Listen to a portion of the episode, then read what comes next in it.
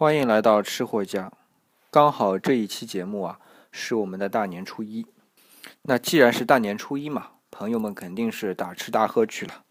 在这种时候要说一些美食，估计大家也提不起兴趣了，因为有太多好吃的了。那节目总得做吧，所以这一期啊，我想了一下，不如我们说怎么去吃东西吧。要做一个吃货啊，不光是要知道吃什么，还得知道怎么吃嘛，对吧？那其实呢，吃是一个全方位的享受，不是一直说一道美食是色香味俱全嘛？那在我看来呢，可能还需要再加一个声，是声音的声了。所以一道美食的享受啊，它应该是立体的。我们一个个方面来说吧，就先说色。这色啊，它是调动我们视觉的，但不仅仅是包括颜色哦，还包括卖相。你比方说我们之前说过的生煎包，这一份生煎包端在你面前啊，首先让你看到的是白底上面的青葱和芝麻。这已经很诱人了，但如果像大湖春那种生煎，它的褶子是朝上的，那么再加上青葱和芝麻的话呢，视觉上的质感啊就更加丰富了，就更加能够调动你的食欲。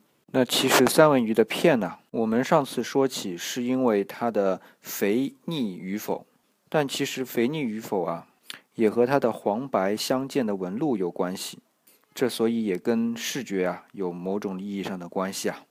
那再来说香，香分两种了，一种是视觉和嗅觉相匹配的，另一种呢是嗅觉和视觉不相匹配的。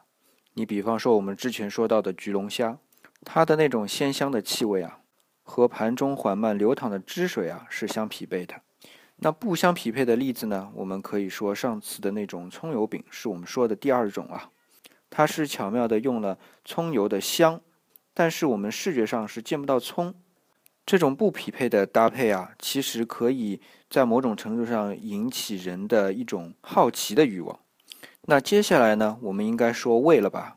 但是胃啊，是吃里边内容最丰富的，它不仅仅包括了味道，还包括了口感。我们啊，就等下一期啊，整整花三分钟来说它吧。所以呢，接下来我们就来说声响。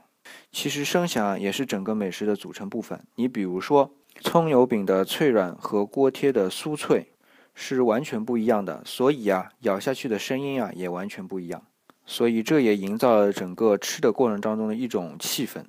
不光是这种有声音的脆响，包括龙虾和三文鱼，由于弹性不同，其实在咀嚼的时候也有轻微的声响。再说到鲜奶小方，嚼到柔软的蛋糕胚和颗粒感的菠萝粒时，不同的耳膜震动会增加你对正在咀嚼食物的认同感。